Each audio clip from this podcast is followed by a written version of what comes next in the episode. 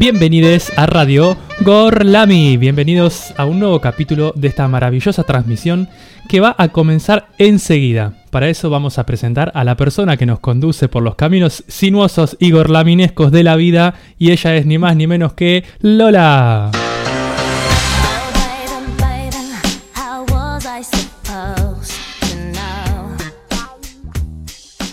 Vamos, caminos sinuosos y gorlaminescos. Los mejores Buen que hay. viernes. Los mejores que hay, sobre todo el viernes. Está medio frescolari, pero la verdad que terminando la semana de un arduo trabajo, así que estamos todos muy Sí, contentos. pero el miércoles nos cagamos de calor igual. El miércoles, sí, está- nos quejamos mucho, ¿no? Pero el miércoles fue demasiado. Mucho. Y hoy está rari, porque si mirás por la ventana salís de remera y te pegas una fresca que ni te digo. Vamos a dar la bienvenida a todo el equipo, así podemos arrancar con el programa de hoy. Y para esto le vamos a dar la bienvenida a nuestra queridísima amiga Rita.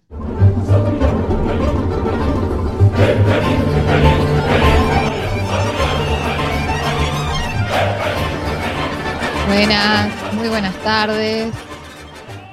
Acá Buenas. estoy, que me vuelo por la ventana con este viento. Mirando por la ventana. Sí, sí. Muy bien.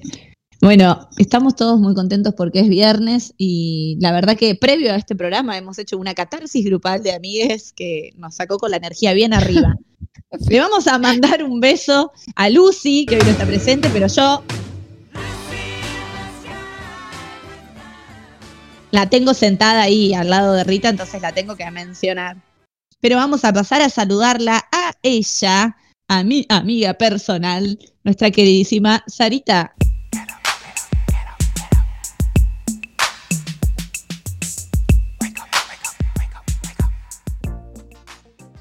Buenas tardes a todos. Qué viernes friazo mal. Ella sí que mira por una ventana cordobesa, ¿no? Literal, aparte tengo la, la única ventana que tengo. Yo estoy Tiró. como, no sé, tengo miedo de irme por las ramas. Ay, ella siguió con el tema consigna. Consigna pista. Te dejó la vara alta y le vamos a dar la bienvenida a ella a ver con qué remata esta presentación. Nuestra queridísima Salem. I don't know what you heard about me, but a bitch can't get a dollar out of me. Bienvenidos, bienvenidas a este dulce, amargo o blanco viernes según cómo lo interpretes vos. ¡Ah! ¡Ay! La no te la ¿eh? ella. Apa, apa. Y le vamos a dar la bienvenida a él, el cerebro y columna vertebral de este programa, nuestro queridísimo amigo Nacho.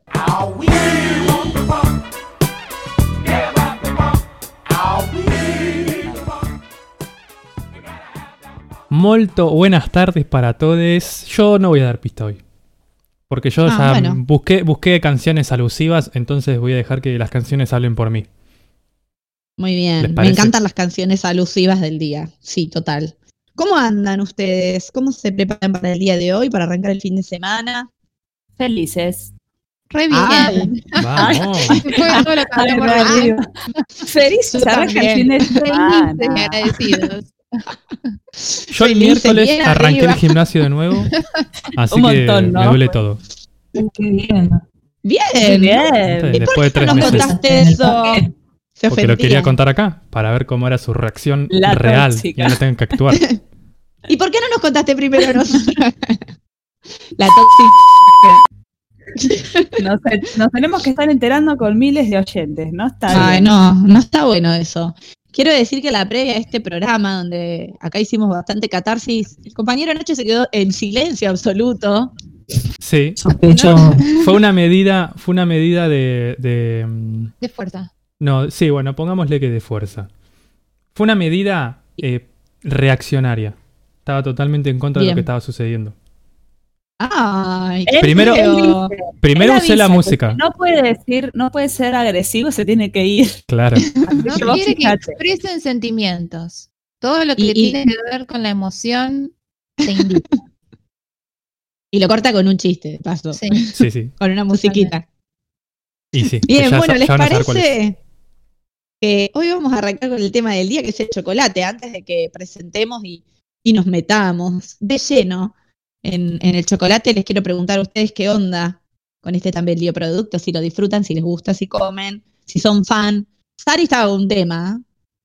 A mí el chocolate no, no me fascina, no me gusta, no mato. Horrible. Yo salame, Yo soy- chocolate, salame. Ah. Yo soy Team Sari, si no fuera vegetariana elegiría un salame.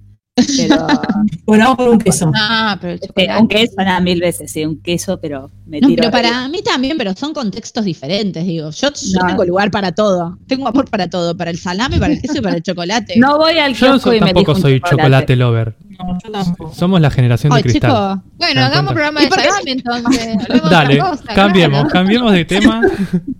Claro. ¿a quién se le ocurrió hablar del chocolate, chicos? Sí.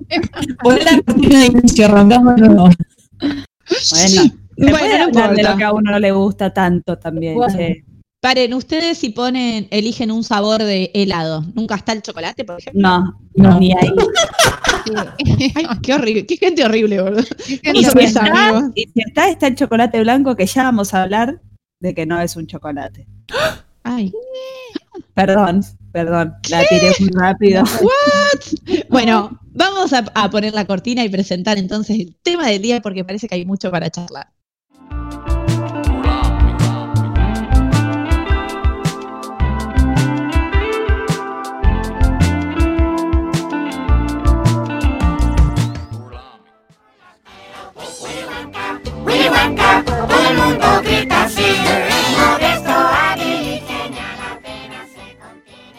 Palmas, palmas. Bien. El tema del día es el chocolate. A mí me encanta. Debo decir que en verano el helado siempre hay, un chocolate. Vos compensás lo que no nos gusta a nosotros. Sí, sí. Y en invierno siempre hay un chocolate en la puerta de la heladera, así un toffee relleno, o un, bueno, toffee relleno, qué boludo. Un kofler, un alfajorcito, siempre una cosita ahí para una ansiedad, vieron que como se calma con el consumo de chocolate. Y yo traje para compartirles en el día de hoy, adivinen qué, para variar. Eh, eh, Marx y el chocolate. Ay, po- podría haber sido El igual. feminismo y el chocolate. Feminismo y chocolate. Un mundo de chocolate, un mundo ideal de chocolate. Tengo un mundo ideal de chocolate, tengo la mirada marxista para los que la quieren, tengo la mirada feminista para los que la quieren y tengo la mirada histórica, por supuesto.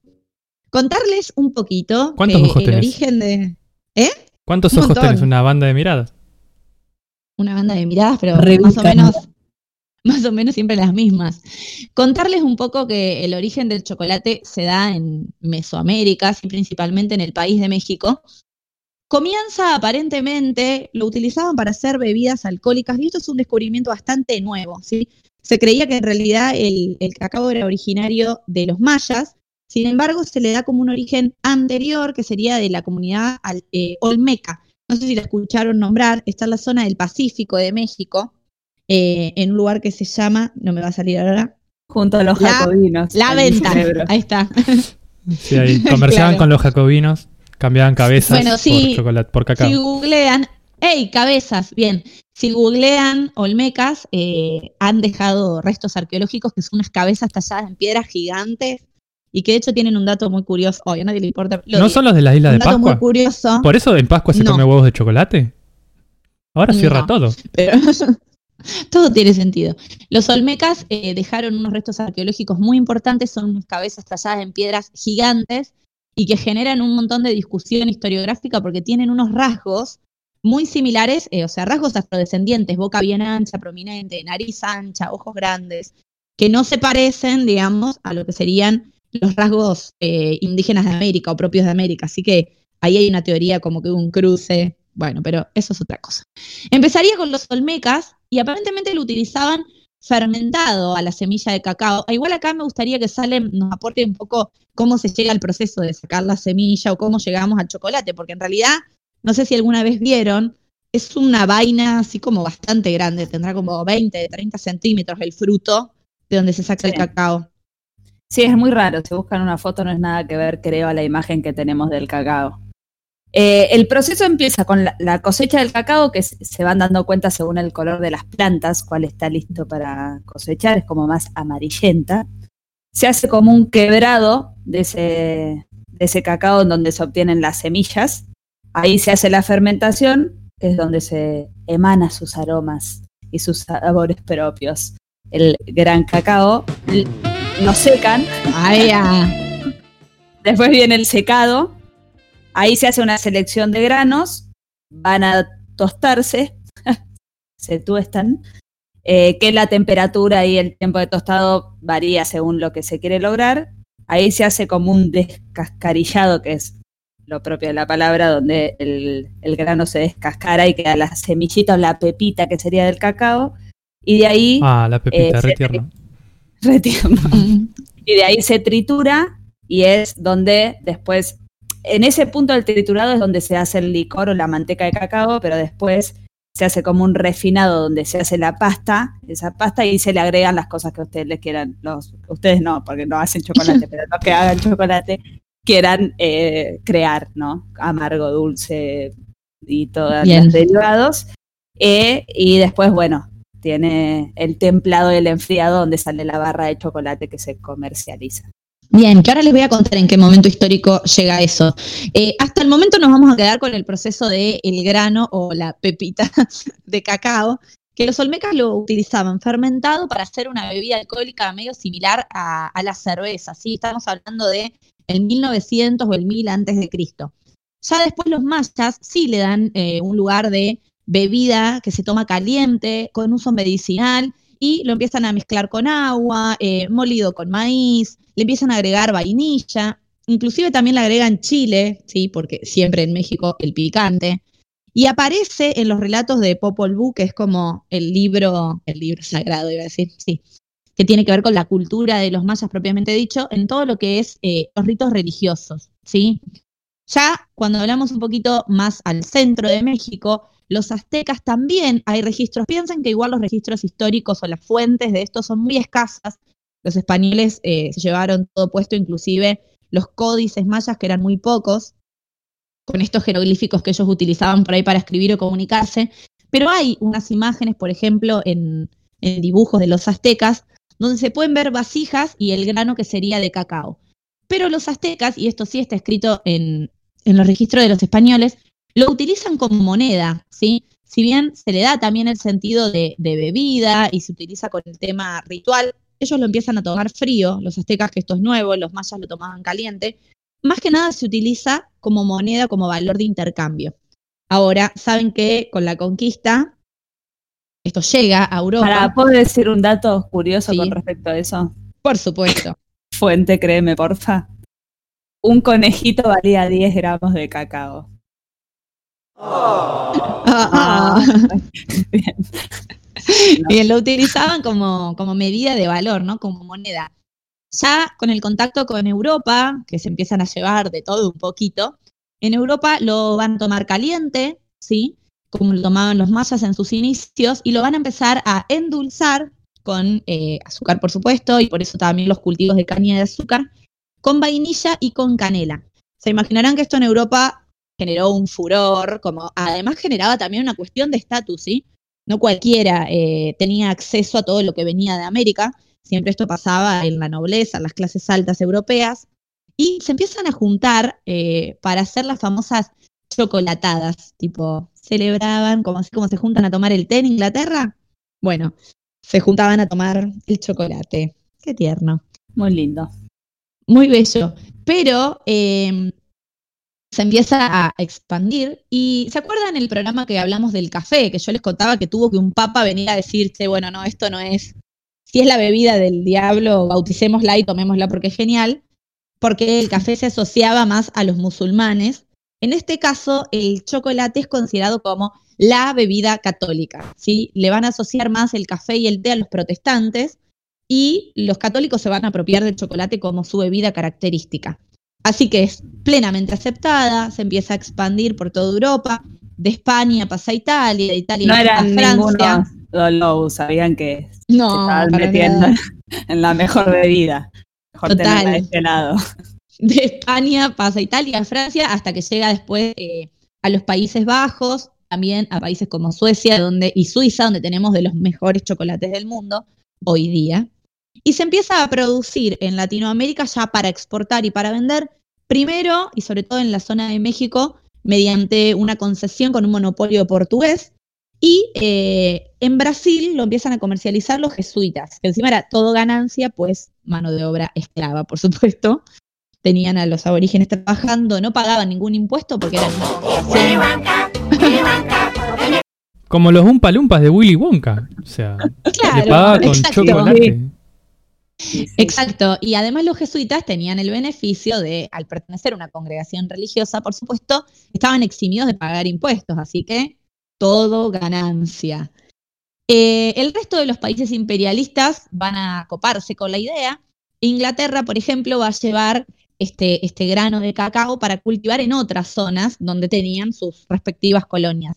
Así va a llegar, por ejemplo, a países africanos donde en la actualidad encontramos la mayor cantidad de producción de, cacao.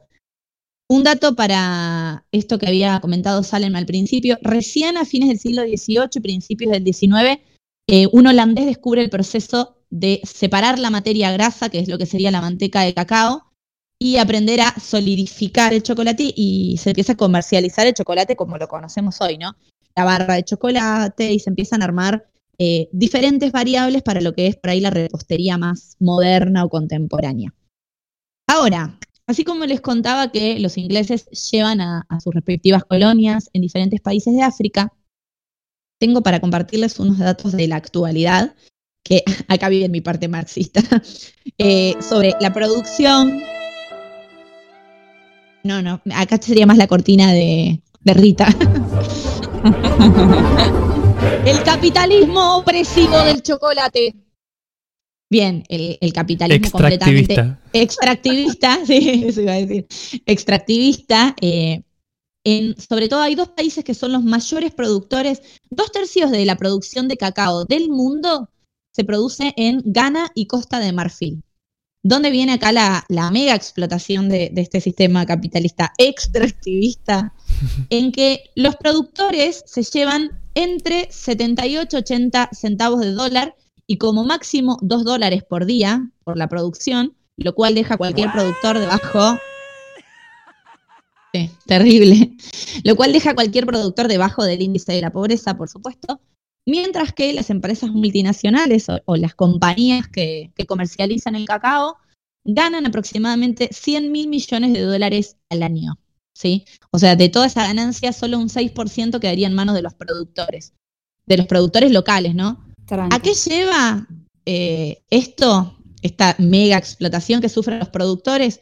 A que ellos, para obtener una ganancia, también exploten a los trabajadores, y acá es donde se pone aún más turbio, porque la mano de obra que predomina en el mercado del cacao es la mano de obra infantil, de las cuales un 40% son mujeres, el dato feminista, eh, niñas menores de 15 años, eh, muchos de ellos, eh, aproximadamente la mitad, no van a la escuela, duermen en placas de madera, no tienen ventanas, no tienen agua potable, son directamente como esclavizados dentro de las plantaciones de cacao. Eh, y sobre esto hay muchas denuncias y muchas Ah, es ONG. terrible. No, es terrible y aparte esto es actual. Al Piensen final que la música niños- triste venía bien. Sí. Sí, poneme la música triste de nuevo. Eh, no, es terrible. Los niños de entre 12 y 16 años eh, manipulan motosierras, machetes, muchos de ellos sufren mutilaciones en las manos, los dedos, porque imagínense que son chiquititos, o sea, el cuerpo, y están manipulando herramientas de trabajo de personas adultas que son difíciles de manipular. Hay muchos accidentes, arrastran y cargan en su cuerpo, en sus espaldas, bolsas de 45 kilos de cacao cada uno. Eh, y muchos de ellos, sobre todo los más chiquitos, son vendidos por sus propias familias. Imagínense la condición de pobreza y, de marginalidad en la que viven. Lo terrible de esto, eh, y por ahí el llamado a, tomar conciencia, es hay muchas ONG que investigan, indagan, se comunican con las compañías para ver eh, si pueden certificar cómo es que producen el cacao. Y yo voy a escrachar a estas empresas. Hay un documental que se llama El lado oscuro del chocolate que las menciona también. Hershey es una, Mars, ADM, Cocoa, Kraft y la más conocida es Nestlé, ¿sí? Esos bellos Kit Kats esos bellos Kit Kats que les gusta comerse y comprar cuando van al Sí, free shop. que no no. Yo no compro Kit Kats. A ¿Y mí el no me gusta el Kit Kat. ¿El toblerón? no, tampoco. Tampoco se No puede me gustan esos chocolates. No sé de quién es Toblerón. No sé, ahí te lo googleo. Averigüemos. Le voy a compartir a, a Salem después la página de, de esta ONG donde saqué esta información, que me parece que está bueno para socializarlo en nuestras redes, donde hay una lista de un montón de empresas que no pueden certificar. De hecho, eh, Nestlé fue investigada y sin embargo hay rasgos que demuestran que por más que ellos lo nieguen rotundamente y dicen que ellos trabajan en condiciones de seguridad y bla, bla, bla, demuestran que siguen teniendo, o sea, cada vez que se los inspecciona, siguen teniendo mano de obra infantil. Y piensen que no estamos hablando solo de mano de obra infantil mega explotada, sino de mano de obra esclava, o sea, de niños que son vendidos por sus familias y que están atados a la tierra eh, para trabajar, ¿no? O sea, es casi medieval lo que estamos hablando. Voy, perdón, Así voy que- a interrumpirte como siempre Dale. para tirar un dato curioso sobre Sí. Hershey. Que, mira lo que hubiera sucedido. Él se iba a subir al Titanic, pero como hubo Se hubieran salvado un montón de niños. Exacto, como unos problemas con la empresa, dijo, bueno, no, larguen, vayan tranquis, que yo voy después. Y Hasta esa suerte salvó. tienen. Pero hasta esa suerte tiene. Podría haber quedado ahí en el Titanic, pero no. Bueno, Está eh, esclavizando a medio mundo. Sí, eh, muchísima, muchísima mano de obra en estos dos países. Eh, también es lo loco un poco cuando hablábamos del café, de cuando el café surge en África y en realidad la, mano del imperialismo ¿no? y el colonialismo lleva el grano de café a terminar siendo exitoso en países latinoamericanos de los cuales no es originario. Acá pasa lo mismo del revés, ¿no? El cacao que es originario de América termina siendo exitoso y explotado por esta mano imperialista que traslada en países africanos en las mismas condiciones en las que hacían trabajar a los indios en América. Pero estamos hablando ya del siglo XXI. Así que nada, la invitación es hacer un, un consumo responsable, a mirar las etiquetas. Se habla de boicotear estas marcas y bueno, ni hablar que falta también la intervención de, de los estados y, y alguna intervención internacional para, para regular esto, ¿no? Pero bueno, ese es mi aporte del día de hoy respecto al chocolate. Re bajonero, porque arrancamos con qué rico chocolate. Interesante, bajonero, pero bueno, está bueno saberlo. Real. Es un Claro. dato real, es triste.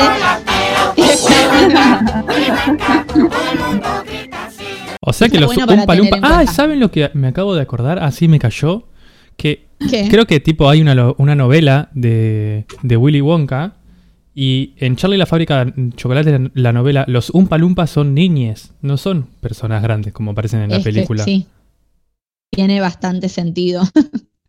Así que bueno, los vamos a dejar reflexionando con todos estos datos del chocolate y vamos a pasar a un temita musical para relajar un poco y después seguimos con un poco de más datos curiosos sobre el chocolate. Así es, vamos a escuchar de Olivia Ruiz. Voy a intentar pronunciarlo en francés, pero no me va a salir. La Femme Chocolat. Ponele. La Femme Chocolat. Está bien. Vamos a escucharla. Muy bien. De Olivia Ruiz.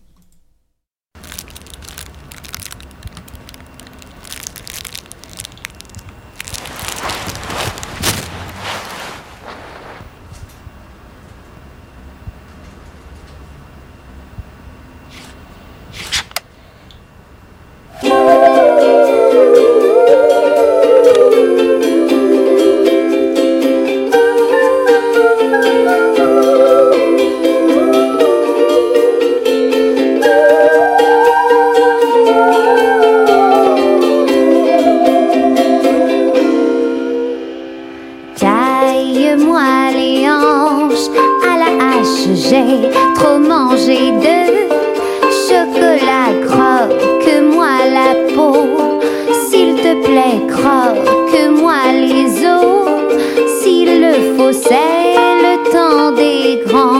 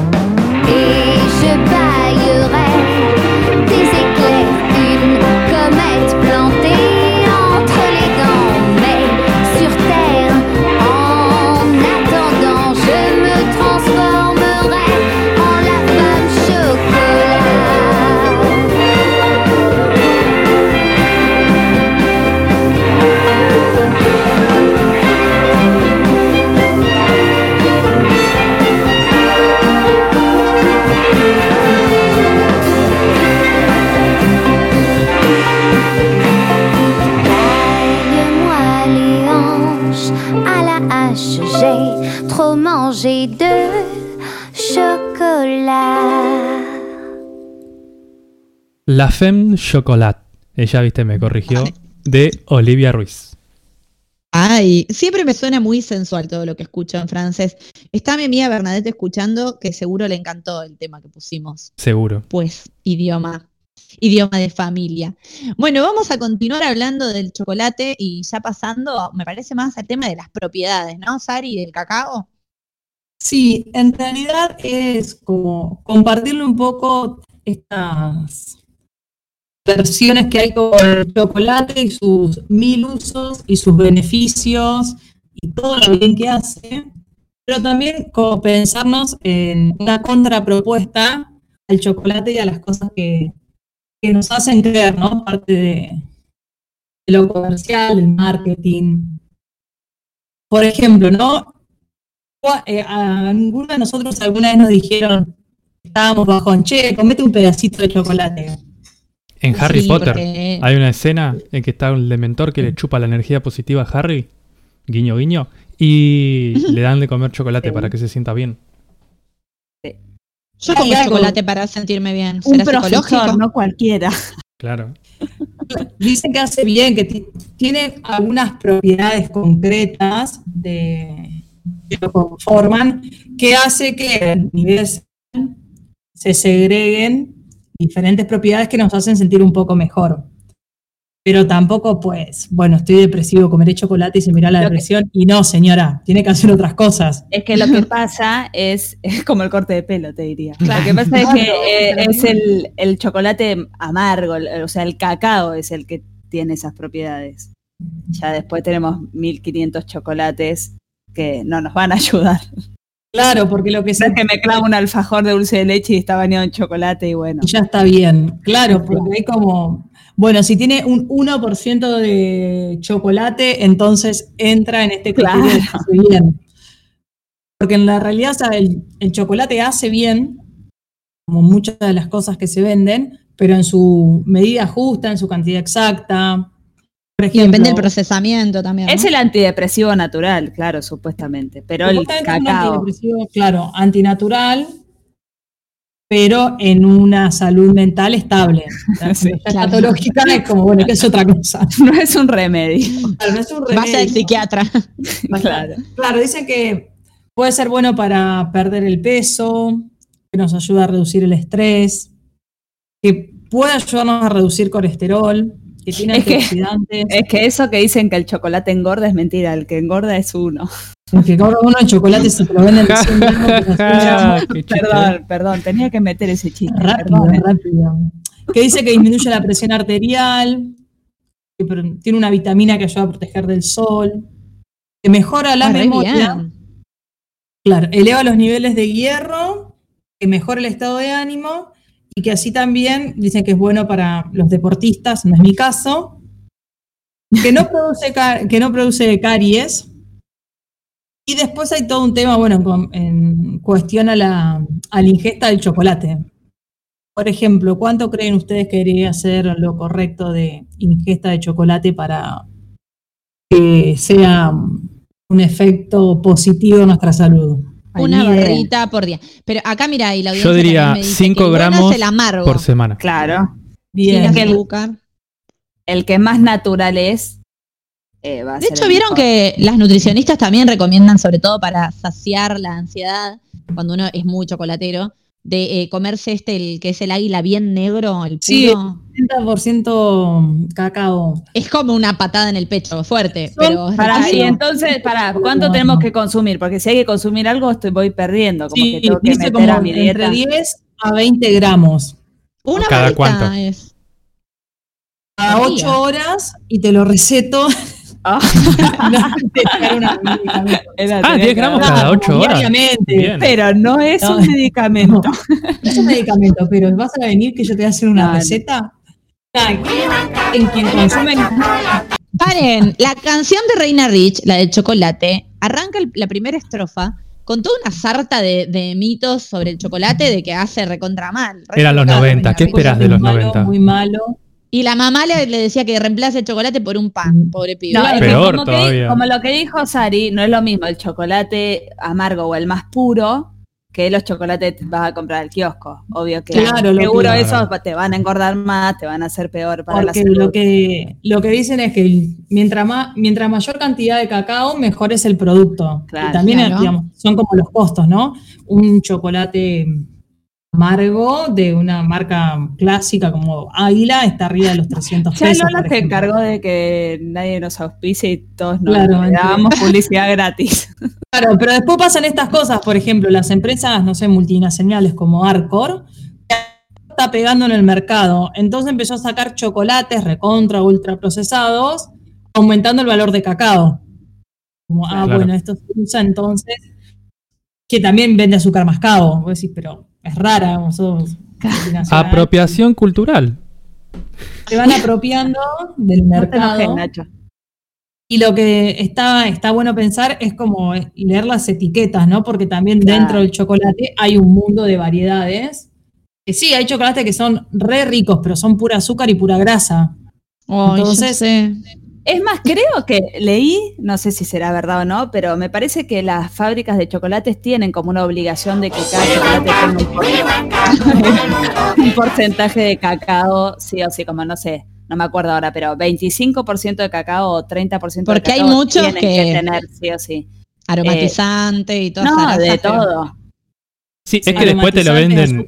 Después te lo venden, sino como alimento en, ba- en base de Eh, a, a chocolate. base, sí, a base de chocolate. también. Hay muchos Sí, así claro. que te. Jugoso, Te ponen alimento a base chiquitito que- de chocolate gigante. que, Sí. que tiene nada. Sí, entonces es como eso que es saludable consumir termina siendo contraproducente por consumir cualquier tipo de chocolate. Ah, no, bueno, comí sí, mis 10 gramos diarios de Acá estoy chocolate. bajando el colesterol.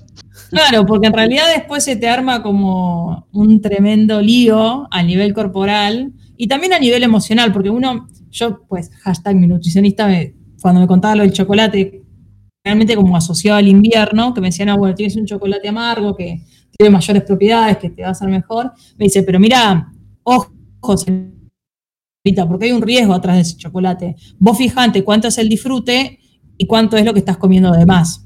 Claro, Atrás de eso, bueno, la No pregunta se es por qué barte. estoy comiendo tanto más. claro. ¿Cuánta astucia habita en tu nutricionista? Eh? barra de chocolate era cosa más de la mi nutricionista ah, yo la quiero mucho pero es brava Es bravo. como siempre te- como hacernos esa pregunta no de bueno este consumo que estoy haciendo es este chocolate lo estoy comiendo esta barra porque mejorará mi piel me da vitaminas eh, me ayuda a cambiar mi No estado estoy de depresiva, claro. Es antidepresivo, me va, estoy premenstrual y necesito determinada cantidad de magnesio, la, la, la, o ya me comí una tableta entera porque estoy re mal. Claro. Como- Es más, yo leí, leí que si tienes problemas hepáticos no te conviene comer chocolate, porque dicen Y no. que, que el hígado tiene que trabajar bastante Heavy más. metal. Sea que Chicos, yo tengo el hígado muy cascoteado de comer Y- mucho chocolate cuando era chica. sí, sí, del La- chocolate. el chocolate La- sí. del chocolate. La comía mucho mantecol, mucho mantecol. No, chica era, no, aparte, todavía no bebía. de día o de no, noche no, comías el chocolate. de día. Ma- mucho mantecol, el mantecol ese bañado con chocolate y manicito, que era como, oh, droga. Y, y mucha Sindor, la Sindor de botellita. Estamos haciendo mucha publicidad, ¿no? Serenísima que me pague. Yo te voy a alargar a vos. Estamos tirando ¿eh? para atrás igual a todas, ¿eh? No, Claro. no, Eu, la Sindor de Serenísima de botella, qué rico. Sí, no, no, no, no es algo que me guste No, tampoco. Yo Pero escuché que va en combinación con esto que nos cuenta Sarita de la vida saludable, es que mucha gente, o mucha gente, o que se puede utilizar el chocolate como un shot de dopamina. ¿Vieron? Cuando hablamos de las redes, so- de las redes sociales, hablamos de la, de la dopamina, que es eso que, ese neurotransmisor que te produce, se produce en el cerebro para mm, que te genera placer, que es como un sistema de recompensa. Y bueno, lo que dicen es que, por ejemplo, si a vos te está costando mucho hacer ejercicio, eh, te tenés que dar, o sea, cuando terminás el ejercicio, te das un shot de chocolate, de dopamina, cosa Sí. de generar esa, esa mm, ese premio, como ese premio, eso haces vos. Eh, Claro. Entonces así seguís después eh, como Es que motivado por para hacer eso, ejercicio. o sea, por- que en realidad dicen que es un mito, por eso dicen que el chocolate es afrodisíaco, por esto de que causa placer, pero que en realidad no es tan así, como que no tiene nada, como que deberías tener, el chocolate debería ser eh, mil veces más grande o lo que deberías comer sería inmensamente una cantidad enorme para que te produzca tanto como antidepresivo o como eh, placer. Eh, así, Sí, no, es- sí. no es tan fácil. No una barrita de chocolate no Tiene te va que a ser una gran tanto. barra de chocolate negro. claro, claro. Es un montón. Pero bueno, también como los cuerpos y las cuerpas lo, se asimila de diferente manera, o sea, no para todos es igual, la misma Claro. proporción, la misma cantidad, el mismo chocolate. Sí que esto, ¿no? El, los que tienen el 70% de cacao o más son los que se recomiendan para un Son consumo más El submarino es muy rico. es muy rico. Qué El rico. submarino lo banco a morir. Y es Por con la barrita de chocolate más amarga.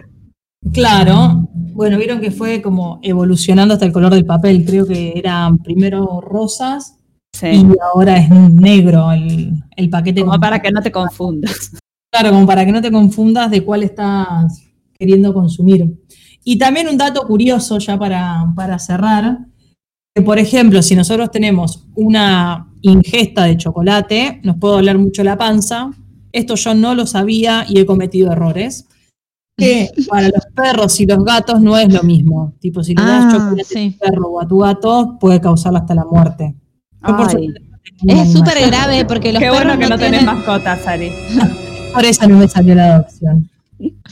Bueno, bueno, no me hagas aclarar No, que es sí verdad, igual hay, muchos alimentos ¿eh? que a los a- a- eh, animales les hace mal y nosotros, ay, Tomás, qué gracioso, le encanta. No, chicos, los perros no tienen Ay, páncreas. mirá cómo toma el perro vino. El perro no puede comer chocolate. No. Es por eso. Bien, y a- agarrando este dato curioso que tiró Sari, yo voy a empezar a, a nombrar datos curiosos que he leído y encontrado sobre el chocolate. Como siempre les aclaro, estos datos curiosos son de la fuente Créeme, porfa. Investiguenlo si tienen alguna duda, si es algo médico lo consultan, no pasa nada, no soy la verdad absoluta, ¿ok? Me perdonan, ya, de, entrada me perdonan. Ya arrancaba pidiendo disculpas. Yo me preparo el. Eh, sí. Listo. sí. Les voy a contar que el chocolate preferido, y vamos a ver si es el de ustedes también, por la población mundial es el chocolate con leche. Ay, Dice sí. que el 80% de la población mundial prefiere el chocolate con leche antes que los demás chocolates. No es mi caso. Yo Soy, prefiero soy el el amargo. común de la gente. Yo también. No, bien. yo Y del 80 entraba un montón. Yo prefiero el amargo, soy del, del 20 con Sari, que no, no estamos en esa. Yo también. Pero porque prefiero son el gente que no les Y eso gusta que el como chocolate. mucho de chico. dulce. Claro. Sí, puede Un ser. Ferrero Rocher. ¿qué co- Ay, basta, Belén, de decir publicidad. Lola. Ay, Lola. Lola, calmate.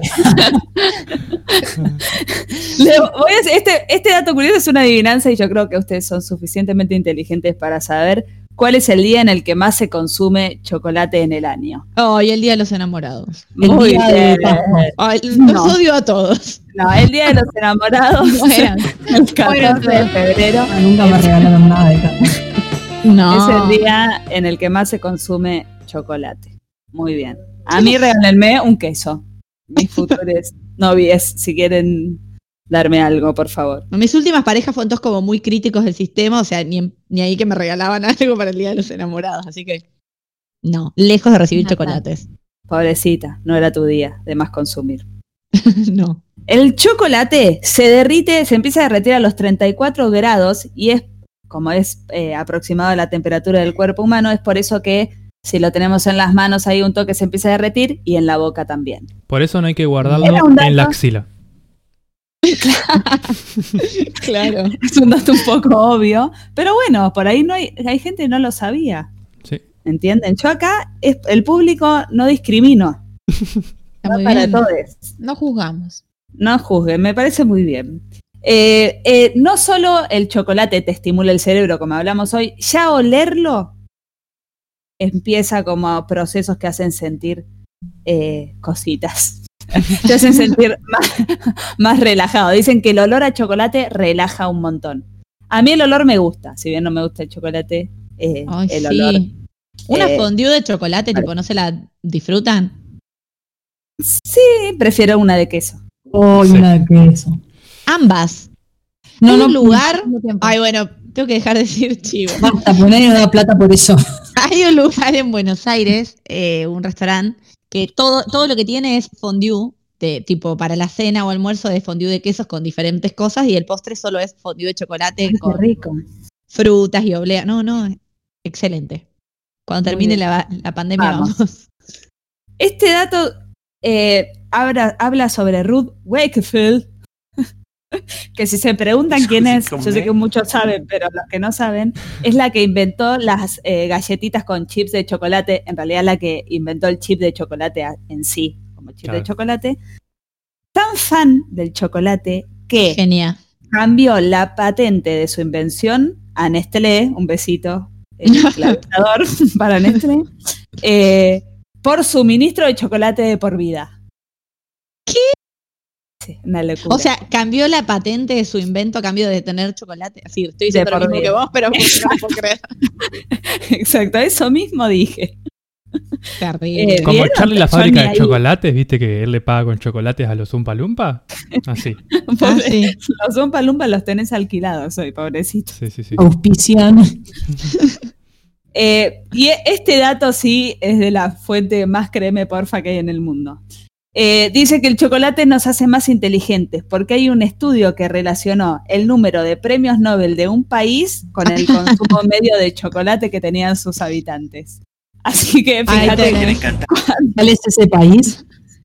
eh, no lo voy a decir por las dudas. Que nos vengan a buscar como está la policía. Está cancelado. Pero fíjate, o sea, ¿quién se puso a hacer ese estudio? Dale, chicos, yo creo que hay un poco más interesantes, ¿no? Hay estudios para todo. Y voy a contarles que los M&M, y voy a decir la publicidad ya que no nos pertenece, este chocolate no nos va a escuchar, crearon estos, estos pequeños confites de chocolate porque el origen que tenía era que los soldados disfruten los chocolates sin tener que perder tiempo en derretirlos o distraerse. Así que su origen, primer origen fue para los soldados. Mira, No qué bélico. Sí, sí, sí, muy, muy bélico el dato. Bien. Bueno, no sé, Salem, si te queda algún dato más para compartir o ya podemos ir cerrando con el Podemos tema ir del chocolate. cerrando. Muy bien, vamos a ir cerrando. Hemos recorrido todo un camino histórico del origen americano, del cacao. Eh, me gustaría quedarnos también con esto de la crítica, ¿no? Un poco de poder revisar qué es lo que consumimos. Acá una amiga me manda Doctor Cacao, aparentemente un chocolate 100% vegano, sin soja, sin lácteos, sin explotación infantil. Así que eh, por ahí fijarse lo que consumimos 500 y- pesos y de siempre gramo. también tener en cuenta, ¿no? Sí, bueno, bueno, eh, hay que aportar a la causa. ¿Estamos aportando a qué? ¿Al capitalismo extractivista, Nacho? ¿Te parece? Jamás. No consuman Nestlé que, que esclaviza a niños y, y repensemos el consumo, pero igual disfruten del chocolate. Así que, bueno, vamos a cerrar con un temita musical.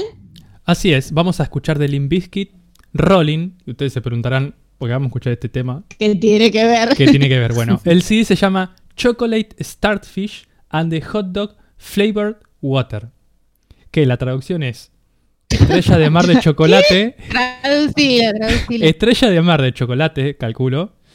Y el agua con sabor a pancho. Así es la vida, chiques. Dale. ¿Qué le vamos a hacer? Vamos a escuchar esta cancioncilla. Rolling de Limp Bizkit. Alright, partner. Keep on rolling, baby. You know what time it is.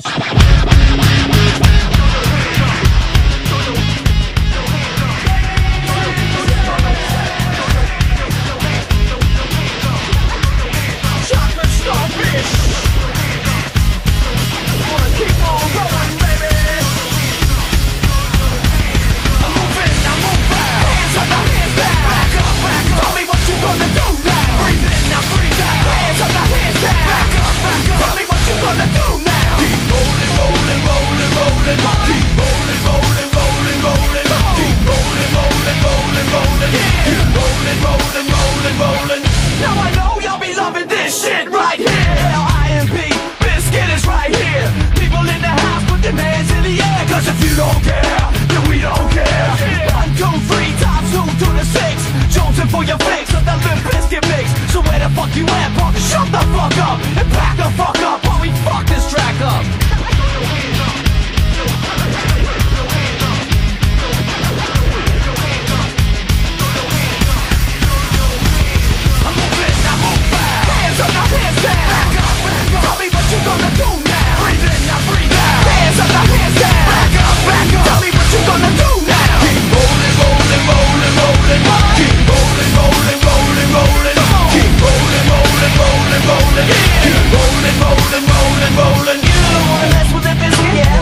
You can't mess with the biscuit because we get it on every day and every night. Yeah, this platinum thing right here, but we're doing it all the time. So you better get some better beats and uh, get some better rhymes. We got the game set, so don't complain yet. 24/7, never begging for a rain check. Old school soldiers blasting out the hot shit, that rock shit, putting back in the mosh pit.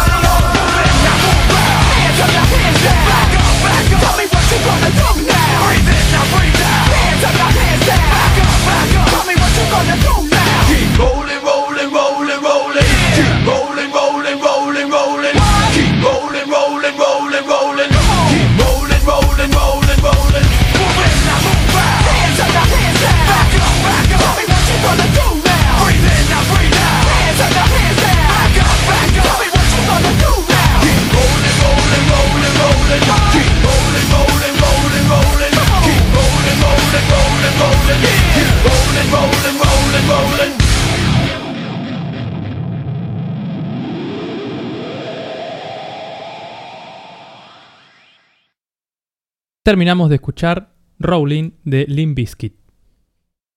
Este mazo que me lleva a la adolescencia más rancia y profunda. tipo, noveno, aparte sí, ¿no? Polimodal. Noveno, Noveno. con todos mis amigos. Limp Bizkit, Linkin Park y System Blink of Down. 182. Se escuchaba mucho. Blink 182, sí. Pero Limp Bizkit era como ahí encabezaba. Y a mí me gustaba mucho el muchachito que cantaba. Bueno, dicho lo dicho, vamos a darle paso a ella, a esta sección que extrañábamos tanto, que es la de la música psicodélica.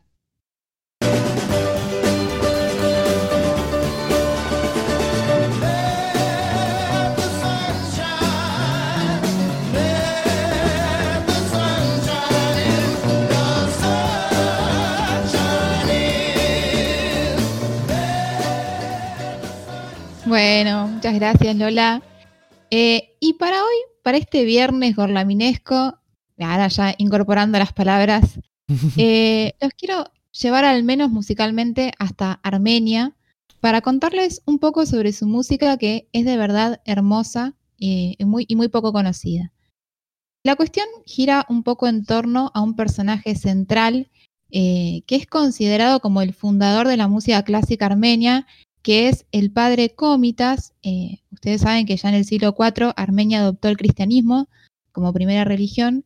Y bueno, este sacerdote eh, se dedicó a la etnología y a la musicología, hizo algo impresionante, tuvo como la visión de recorrer toda Armenia escuchando y grabando canciones populares y danzas en diferentes pueblos y aldeas y llegó a publicar alrededor de 3.000 canciones.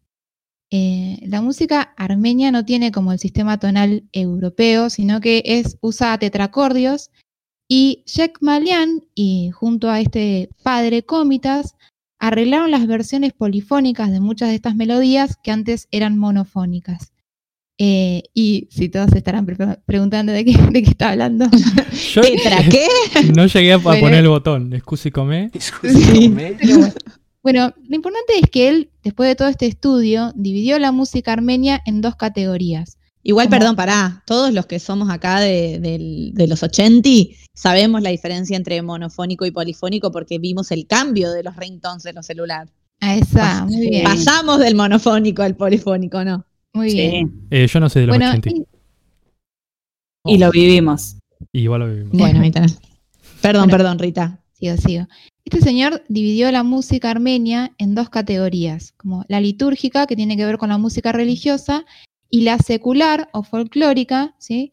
que eh, es la música campesina. Y esta música folclórica como que eh, estaba compuesta por canciones infantiles, danzas, canciones épicas, para funerales, para ceremonias matrimoniales, por ejemplo, y unas que son hermosas, si las escuchan, son las canciones de la naturaleza.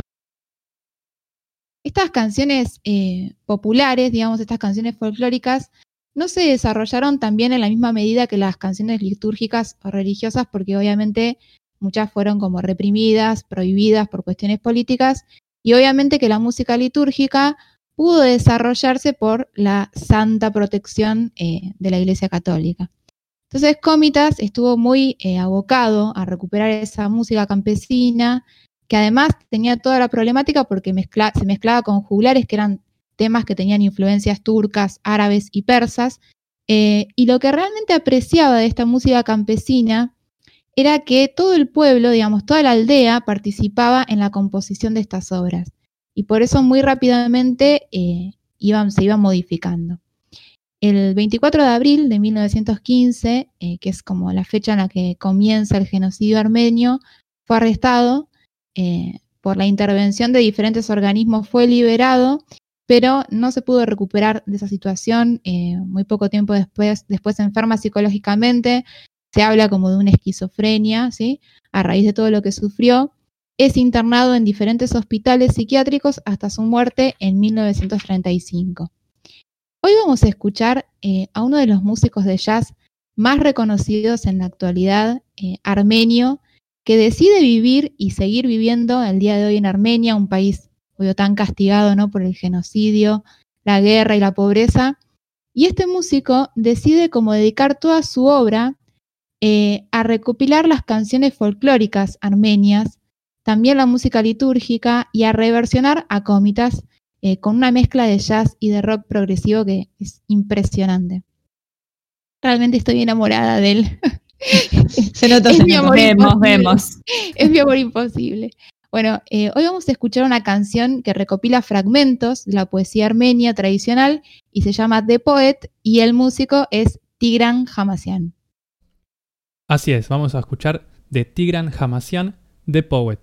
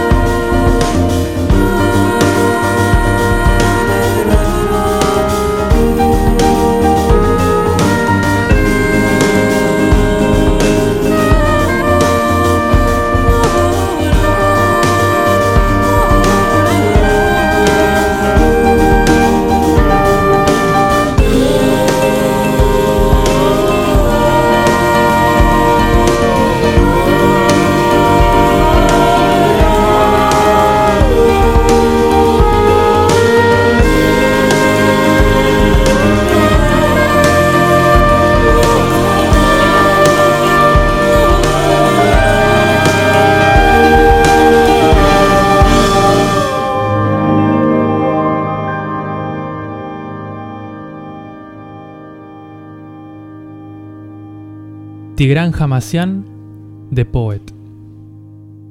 Wow. Temón, ¿eh? Qué, qué buen tema, ¿no? Sí. Sí, muy cinematográfico, muy épica cinematográfica, me dio esa sensación. No sé, estoy re duro.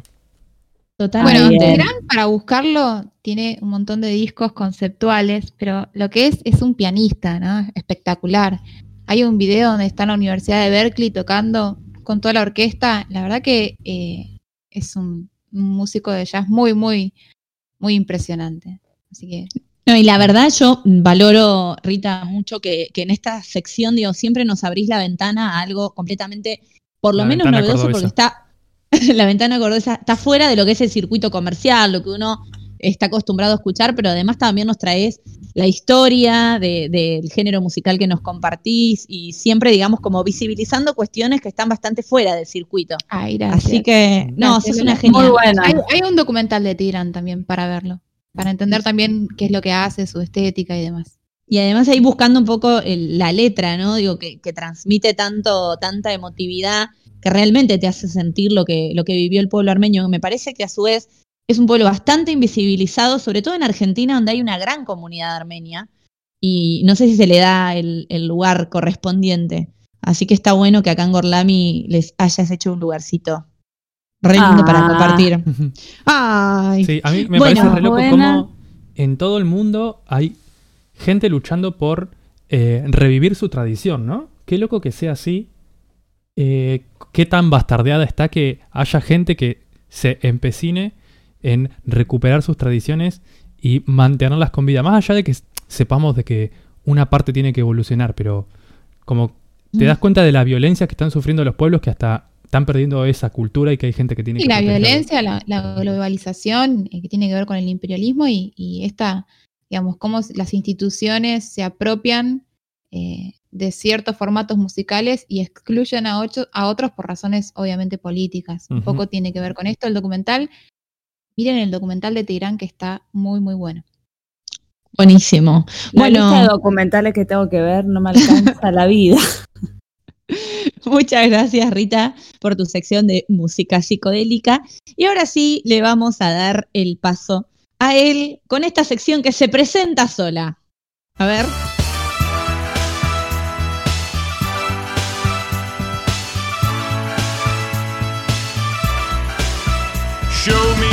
You got. Ya no te animás, ¿eh? A decir show me what you got. No, la semana No. pasada se animó y en esta la dejó La ahí. semana, la semana pasada éramos tres. Había que hablar. Había que hablar, había que confundirse, había que retarnos y desconfundir. sí, sí. Y remarla. Bueno, vamos a presentar a esta. Vamos, voy a presentar una serie, ¿sí? No sé si se dieron cuenta que hago una serie, una película, una serie, una película. Wow. Eh, oh, Botonera. mal. No, no tenemos botonera de wow. No, Pero para No. eso voy a poner. Gorlami. eso. Me parece Muy que bien. está bueno. está bien. Bueno, vamos a hablar de una serie que se llama Undone. ¿sí? Se escribe Undone. U-N-D-O-N. Si hay alguna, algún profesor de inglés que me certifique de la pronunciación Undone, Que por favor basta de corregir. yo creo que me certifiquen. Ahora ya me siento mal, no sé cuándo pronuncio bien. Tuve que Estuvo pronunciar el CD de, de Limp Bizkit, Starfish, Chocolate, qué sé yo, Hot Dog Flavor Water. bien. está bien. Eh, Se entendió. se entendió perfecto. Nuestro público es, es un público amigue. Acá no nos critica nadie. Menos ustedes. Bueno, sigamos. Claro. Sigamos, Bueno, sigamos. Esta serie en español recibió el nombre de Incompleta, que no es la traducción literal. La traducción literal, por lo que busqué en los traductores de la Deep Web, es, es- Se iba a la Deep Web. Sí, la Deep Web, creo que sos la única que entendiste el chiste. Bueno, eh, la traducción literal es desecha. Pero como no suele ocurrir tan a menudo, vieron que a veces la traducción que le dan con la literal no tiene nada que ver. No, y sí. Bueno, en este caso me gusta más la traducción que le hicieron incompleta que desecha, porque incompleta, Ah, está bien. eh, o sea, la palabra desecha es como una persona, ponele, que en un momento estaba bien y que por algo que le pasó en la vida eh, dejó de estar bien, como que se deshizo, ¿no? Como que está deshecha por algo. Entonces como que te lleva a pensar en algo que es estático, ¿no? Como que ya está deshecha y bueno, ya está. Claro, En que fue cambio- algo y dejó de ser. Claro, en cambio la palabra incompleta es- te da más un sentido de dinámico, ¿no? Es como, en este caso es una chica que se está reconstruyendo, que se está construyendo a sí misma y está como evolucionando de algún modo. No la evolución de Darwin, ¿sí? Otra, otro tipo de evolución. bueno, es, esta serie es una comedia dramática que tampoco sé si ya lo dije, pero que es de mis géneros favoritos en películas sobre todo. Pero bueno, en series también, series y películas del género comedia dramática es los que más me gustan. Y, dato de color y muy importante, que es de los mismos, les mismes productores de Bojack Horseman, la del caballo, ¿se acuerdan que fue el Ah, primer. Show Me What You Got cuando cortamos la El primer gran amor. Sí, Todo tiene sentido ahora. sí, sí, sí. Y bueno, eh, se nota bastante la influencia, sobre todo en el manejo del drama que tiene la serie. Como que es eh, profundo, bien pensado, respetuoso. El director de esta serie se llama Hisco Hulsin. O sea? Hisco Hulsin. ¿Cómo era el, el- el cantante del. el compositor de la canción? Tigran Hamasyan. Bueno, este es Hisco Hulsin. Que es principalmente, es artista, es director, pero principalmente es animador. Porque esta serie, no lo dije, está animada. Sí, es una serie animada con la técnica de animación, principalmente, la mayor parte de la, de la serie, con la técnica de animación rotoscopia. ¿Se acuerdan cuál era la rotoscopia? Acá viene la evaluación de los jacobinos. Sí, ¿Cuál era? ay, creo, creo que sí. Que como de la persona para mirar. que- Dibu- dibujan que- arriba de la persona. Bien. de la persona. Primero- Como que recrean. Imágenes reales. Primero Claro. filman, primero filman las escenas. O sea, acá hay personajes que estuvieron actuando, no solamente pusieron la voz, sino que están actuando, lo filman y sobre esa filmación dibujan arriba. En este caso, los Ah, dibujos. aprobamos, ¿o no? aprobaron, aprobaron, sí. Un No vamos siete. a la bandera, pero Bien. En esto, eh, primero filman y después la animación 2D de las caras, el sombreado y todo eso, lo hacen por computadora. Además de, de eso, eh, los espacios tienen una parte de animación 3D y otra parte donde se hace con pinturas al óleo. ¿sí? Entonces, wow. como un gran híbrido, sí, es todo un gran híbrido eh, donde se mezclan estos tipos de animación. Lo que genera... si quieren saber más sobre tipos de animaciones, pueden escuchar el programa de, res, de dibujos animados de dibujos animados de la semana pasada. de la semana pasada. Así es. Em, entonces, bueno, todo esto crea como un ambiente eh, pictórico que te- como que te podés meter, pero te metes dentro de un espacio que es un poco surrealista, podríamos decirle, de algún modo, ¿no?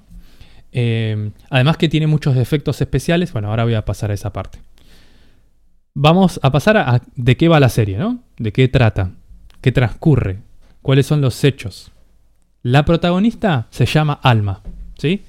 Tiene 28 años, vive en Kansas, creo, si no me equivoco. Creo que en Kansas. Eh, y como datos de color, tiene un, impan- un implante clo- coclear. No pude decir ni bien ni implante ni ¿Qué es coclear. eso? ¿No sabes lo que es un implante coclear? Es como un, oí- un oído artificial, vamos a decirlo.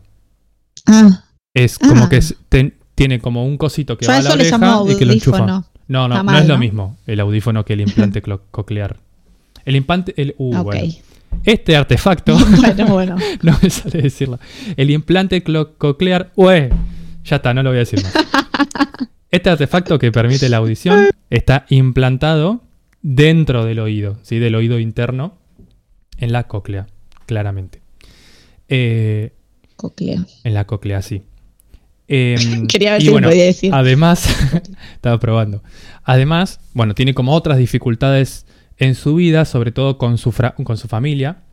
Eh, y una parte es con su familia, como que no acepta cómo es ella, pero también como que la rechazan un poco porque tiene algún trastorno psicológico que un poco en la serie se dice, pero no se termina de saber si es exactamente ese. Entonces como que la familia ella es muy reaccionaria a ciertas actitudes tradicionalistas eh, y la familia no la comprende concretamente, correctamente. El nudo de la serie, cómo empieza la serie, es cuando ella, cansada un poco de su vida rutinaria, eh, y está- estaba manejando y estaba como en otra, vamos a decirle, y tiene un accidente de auto.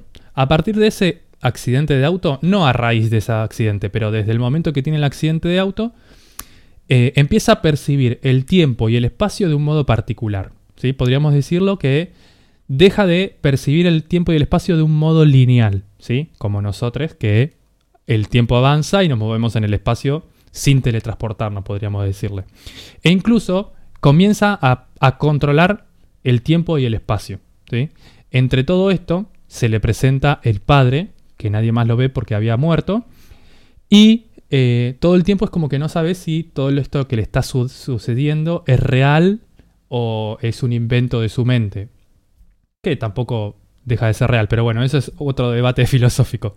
Eh, entonces el padre supuestamente también tenía como este poder para controlar el tiempo y el espacio y eh, como que la, la entrena un poco. Y lo que intentan hacer es poder volver al pasado, al momento en el que el padre muere, y eh, como que no muera, ¿no? Claramente. Esto cuentan... no estoy spoileando, eso quería decir nada más. No estoy haciendo ningún spoiler. como que muy al principio de la serie eh, se cuenta todo esto. Igualmente la serie es muy corta, tiene 8 capítulos de unos 24 minutos, o sea que en una tarde de fin de semana la terminás al toque. No llega a las 4 horas. Así como yo vi Cobra Kai, ¿no? Exactamente, sí. No llega a las 4 horas Bien. en total. Y está bueno porque eh, dentro de todos estos viajes lisérgicos que tiene, psicodélicos y surrealistas también podríamos decirle, busca a través de este poder, intenta ir descubriendo, bueno, primero intenta ir descubriendo y como controlando este poder que está teniendo, ¿no? Eh, y después está como que entabla un recorrido a su pasado familiar y intenta como desandarlo, también como reconociéndolo como propio, eh, descubriendo cosas de su familia. Eh, esto es como la gran mayor parte de, de la serie. Obviamente no puedo contar más detalles porque ahí sí ya estaría spoileando. Lo que tiene muy impresionante esta, esta serie es que todos los efectos de animación y los efectos especiales que producen a partir de la animación como que acompañan un montón a la serie y vos te, te metes tanto en la intimidad del personaje que podés sentir como que estás ahí flotando barra delirando en el tiempo-espacio medio raro, ¿no? Todo medio raro, pero eh, ayuda a, a, a estar inmerso en toda la situación que está viviendo Alma, porque ella también está como al principio, imagínate, está reconfundida, ve al padre muerto, eh, el tiempo va para adelante, va para atrás, ve cosas del pasado, de repente... Per- sí, decime. Perdón, te quería preguntar algo, Nacho, por ahí ya lo dijiste y soy una muy mala alumna. Eh, ¿En qué idioma está la serie? O sea, ¿de qué La serie nacionalidad es- la producción? La producción es estadounidense, está producida por Amazon Prime Video. Eh, ella se llama Alma, es descendiente de mexicanes. Por eso tiene el nombre Alma, Ah, no me acuerdo el apellido, y toda la familia es mexicana. El actor que hace del padre es el de Better Call Saul, Saul Goodman. Ay, sí, me Breaking encanta. Bad. Bueno, es él. Sí. Que la verdad que los personajes principales, la verdad que actúan muy bien, como... Eso es lo bueno también de esta animación, que a pesar de que sea una animación, vos estás viendo cómo los personajes están actuando, entonces como que combina dos mundos, ¿no? Bueno, en el programa de dibujos animados, eh, nosotros dijimos que la animación no es un género, ¿sí? Que dentro de la anima- es una técnica y que dentro de la animación hay multitud de géneros, todos los mismos géneros que hay. Entonces, esta en particular eh, está buena porque hay un nexo ahí entre la actuación real del personaje, como vos ves exactamente lo que está haciendo con la cara, pero a través de una animación. Y bueno, Ah. esa animación Tiene obviamente bastante está de la, Sí, decime. de la cosmovisión mexicana, digo esto de volver de la muerte, ¿no? Como medio todo este mambo. No Tiene me quiero bastante meter, no me quiero meter en eso, pero sí. eh, Ay, perdón. No, no, bueno, está- lo, va, lo va descubriendo a medida que se va dando cuenta. O sea, ya cuando empieza y tenés un bambo místico. Eh, Sí. Ah, ya la arruinaste. sí. Ay, perdón, me callo. Además tiene un final que es muy interesante, digamos, es como que, pa, ¿por qué no seguiste unos cinco minutos más? Eh, lo bueno es que, bueno, esta, esta serie salió en el 2019, septiembre de 2019, hace un año más o menos, un poquito más. Eh, y ya en noviembre del 2019 eh, dijeron que iban a grabar la temporada 2, así que no sé cuándo saldrá, pues pandemia COVID. eh, pero bueno, están trabajando para la 2 también. Yo la verdad que la re recomiendo para mí. De, a ver, Series animadas. No, te- no, le- to- no voy a poner el, el pre el coso todavía. Ah, pará. yo iba a decir, ¿ya lo vas a poner? Ay. No, no, no, no, no. Estoy pensando en otras series Ah, animadas. yo me. En series animadas que salieron en el 2019, o sea, que salieron en el 2019, es la mejor sin duda. O sea, para mí, ¿no? Obviamente siempre subjetivamente. Em, teniendo en cuenta otras series animadas, em, está muy al nivel igual.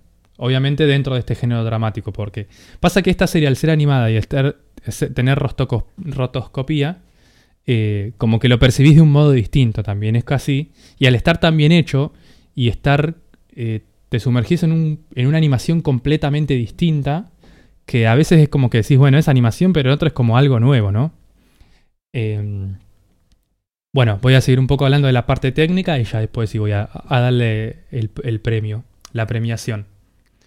Em, con respecto a la fotografía, sí, más que nada los planos de la fotografía, eh, son bastante tradicionales. Por momentos es estático, aunque no tanto. Pero eso está bueno porque eh, todo el arte que está por detrás, o sea, los personajes están, vamos a decirle, calcados en rotoscopía.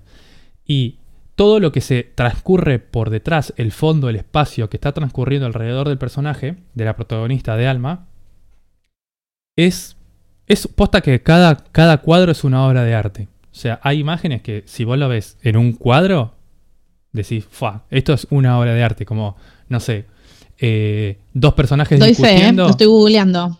Dos personajes discutiendo y de fondo un cielo celeste que de, de repente se empieza a resquebrajar y se corta y se rompe y es como que está zarpado. Entonces, si vos tenés una fotografía, o sea, planos fotográficos eh, con mucho movimiento o que no son tan tradicionales, quizás como que te marea demasiado. Que tampoco digo que esté mal, ¿no? Pero se ve que en este caso no querían que te marees así como una locura. Em, entonces me parece que en eso está muy bien. Después.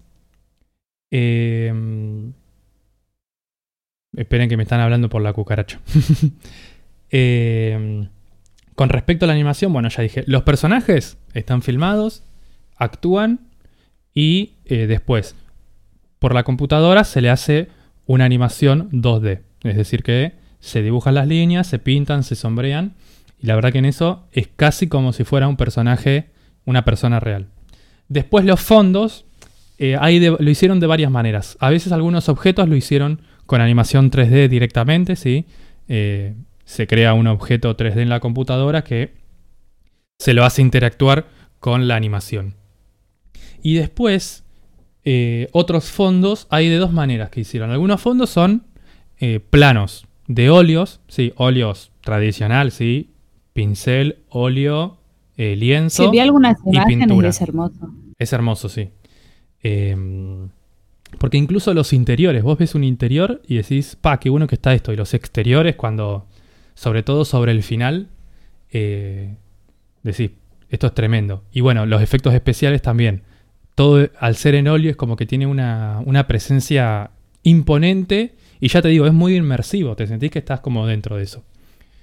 Eh, y después, bueno, en uno son óleo tradicional. Y después, uno que me pareció muy interesante es, primero se genera un entorno 3D de un espacio, ¿no? Ese entorno 3D medio que se le fotografía de varios ángulos, se los dan a los que dibujan en óleo, los que dibujan en óleo lo dibujan, lo pintan, hacen todo, después vuelve a la computadora y eso medio que se recorta y se ensambla y se producen eh, objetos 3D y espacios 3D, te- 3D pero con eh, la textura y la superficie que, que da el óleo, ¿no? Esa pintada hermosa que, que proporciona el óleo. Por eso yo les digo, es Wow. una obra de arte. Duran, ya les digo, no más de cuatro horas la serie completa, pero vos la ves y está zarpadísima. Eh, no es una serie concluida, entonces tampoco es que pueda dar un veredicto así súper zarpado como el que hice con Bojack Horseman, pero tranquilamente, como va avanzando el arco de los personajes, podría acercarse a algo de eso. Eh, así que bueno, voy a dar mi veredicto, que hablando y sintiéndome como más inmerso, lo subí un poquito, pero no mucho. Eh, Te, te estás dejando llevar. Te cebaste solo, Sí, me cebo solo, me cebo solo. Eh, Yo estoy igual, viendo imágenes iguales, increíble. Es increíble, es increíble. Eh, bueno, como dije, esta serie la pueden encontrar en Amazon Prime Video. No sé si estará en otros lugares de pago. Calculo, me parece que estoy casi seguro que la pueden encontrar pirateada. Lo digo despacito, arre. Eh, Siempre. pirateada, Cuevana 3. Feliz Plus. Eh, y bueno, mi veredicto final sobre esta serie es 9 Ay. nachines de topacio. Buena. Eh, ¿Qué rompimos? Pará. ¿nueve de qué? No encontraba de los qué? aplausos. 9 nachines de topacio. O sea, no sabía Ah, topacio. Yo había entendido otra cosa, perdón. ¿Qué habías entendido? Mm, Miedo. Una palabra que no existe probablemente, pero no importa. Gervasio. No, por eso no sabía. No, propacio. Y yo digo, se Ah, quedó con el el otro día con el prepucio. que fue como el tema Ah, recurrente. Sí, sí, sí. Dejémoslo ahí. Pero no. No, 9 nachines de Dejémoslo ahí. topacio, no de prepucio. Le había Bien, puesto muy bien. 8.75 antes, pero hablando dije, bueno, lo subo al 9, se lo merece. Sí, se lo Ah, merece. Bueno, ¿eh? ya era un montón. Sí, Yo por pongo eso acá eran mis 25 0.25. por Sí, sí, sí. las imágenes. totalmente. Un espectáculo. Sí, Bueno, es muchas gracias. Muchas de nada. Nacho, por esta sugerencia. La verdad que yo reanoto todo lo que decís. Después no miro nada, pero prometo que me voy a poner a tiro porque me reinteresan las sugerencias. Solo que después, nada, caigo en el, en el cliché que, que me ofrece Netflix, maldición. Sí. Bueno, eh, nos vamos a ir despidiendo de este bello programa de viernes. Así que vamos a empezar despidiéndola a ella, que hoy nos ha traído la música armenia a nuestras vidas. Adiós y muchas gracias. Rita. Adiós. Hasta victoria. Siempre. Amo, me ceba la música rusa. Muy bien. Eh, y el grito siempre va. Muchas gracias por todo. Nos seguimos hablando en contacto, mi queridísima Sarita.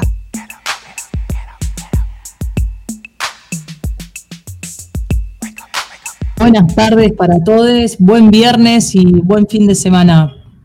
Hoy si paso por tu casa te llevo un chocolate, a ver si te puedo hacer cambiar de opinión. 70% cacao, gracias. ok. Muchas gracias y la despedimos a ella que hoy ha estado con todo encendida, nuestra queridísima Salem. I don't know what you heard about me, but a bitch can't get a dollar out of me. Muchas gracias a todas, todos, todos los que nos escucharon. Nos encontramos la semana que viene. Buen fin de buen vida, buen todo. Bien, ¿te parece, Salem, si nos recordás un poquito eh, las redes para que la audiencia nos siga y nos Sí, recomiende? nos, en- nos encuentran en Instagram y en Twitter como arroba gorlamiradio, en nuestra página gorlamiradio.blogspot.com para escucharnos en vivo los miércoles y viernes a las 17 horas y Radio Gorlami en Spotify para escuchar si no, pudiste, no pudiste antes. No les hagan Muy caso, bien. no les hagan caso al spot de la página que dice que seguimos saliendo los sábados a las 23 porque eso es mentira. Es mi yo del pasado, que bueno. Y eh, mi yo del futuro. Nos falta que no- actualizar, pero mi yo del futuro que no, que no, no, no- no encuentra el tiempo para actualizar. bueno, estamos con muchas cosas, audiencia, Sí. paciencia, ya vamos a actualizar. Y ahora sí, lo despedimos a él, el cerebro, la columna vertebral, que hoy ha estado muy dadivoso con nueve nachines de topacio, nuestro queridísimo Nacho.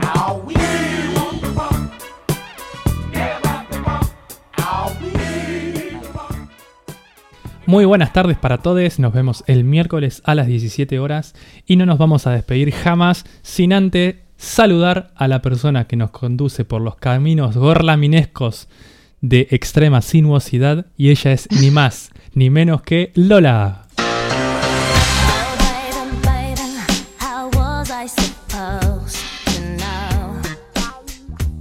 Ay, ah, cada vez más sinuosos esos caminos. Muchas gracias a todo el equipo, a la audiencia que nos está haciendo el aguante siempre del otro lado. Y eh, nos despedimos. Los esperamos entonces el miércoles a las 5 de la tarde para que escuchen más Gorlami Radio. Adiós. Adiós, nos vamos escuchando la canción que elegí para ilustrar de algún modo esta serie que presenté, que se llama Undone. Y la canción se llama Stuck in the Middle with You. Está cantada por Lauren Ruth Ward y Scary Pocket. Es un cover, o sea que ellos las interpretan. Nos vemos este miércoles a las 17. Chau, chau.